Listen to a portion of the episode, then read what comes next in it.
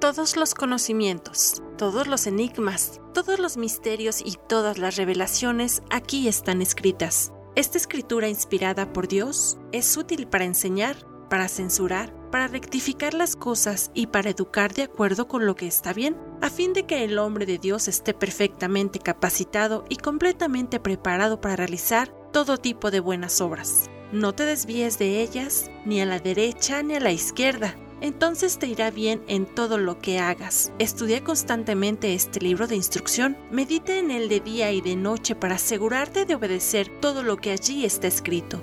Solamente entonces prosperarás y te irá bien en todo lo que hagas.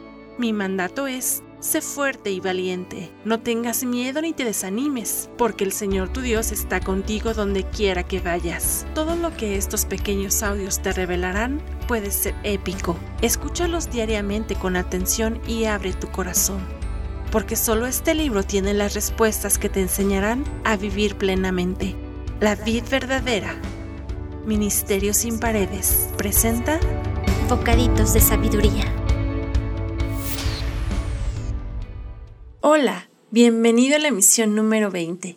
Continuamos en Proverbios 7 del 1 al 8. Consecuencias de ser una persona inmoral y adúltera, parte 2. Hijo mío, sigue mi consejo, atesora siempre mis mandatos, obedece mis mandamientos y vive Guarda mis instrucciones tal como cuidas tus ojos. Átalas a tus dedos como un recordatorio.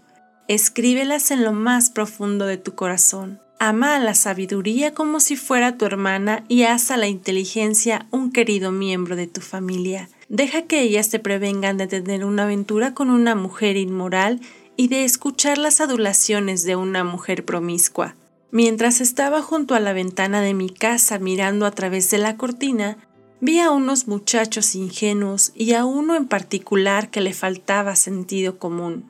Cruzaba la calle cercana a la casa de una mujer inmoral y se paseaba frente a su casa. En este capítulo Dios nos sigue hablando de la importancia de conocer y obedecer su palabra, sus mandamientos y cuidar seguirlos con gozo hacer parte de nosotros a la sabiduría y a la inteligencia, para no tener una aventura con una persona inmoral y promiscua. En otros capítulos hemos escuchado cómo es y cómo se comporta una persona inmoral. Ahora, la promiscuidad se refiere a la conducta sexual de una persona que continuamente cambia de pareja, es decir, que suele tener relaciones poco estables y en cuanto a sus adulaciones, se refiere a la forma en que hablan y seducen, hacer sentir que eres la persona más importante o la mejor con la que han estado, pero a todos o a todas con las que han estado les dicen lo mismo. Esta clase de personas se sienten insatisfechas con todo, con todos y hasta con ellas mismas. Están tan vacías que no les importa lastimar a otros.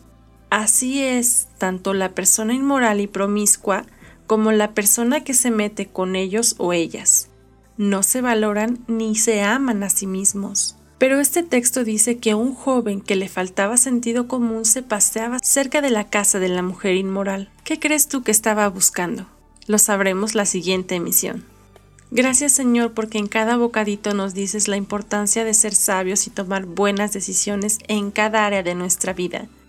Quiero cuidar tus instrucciones como cuido mis ojos.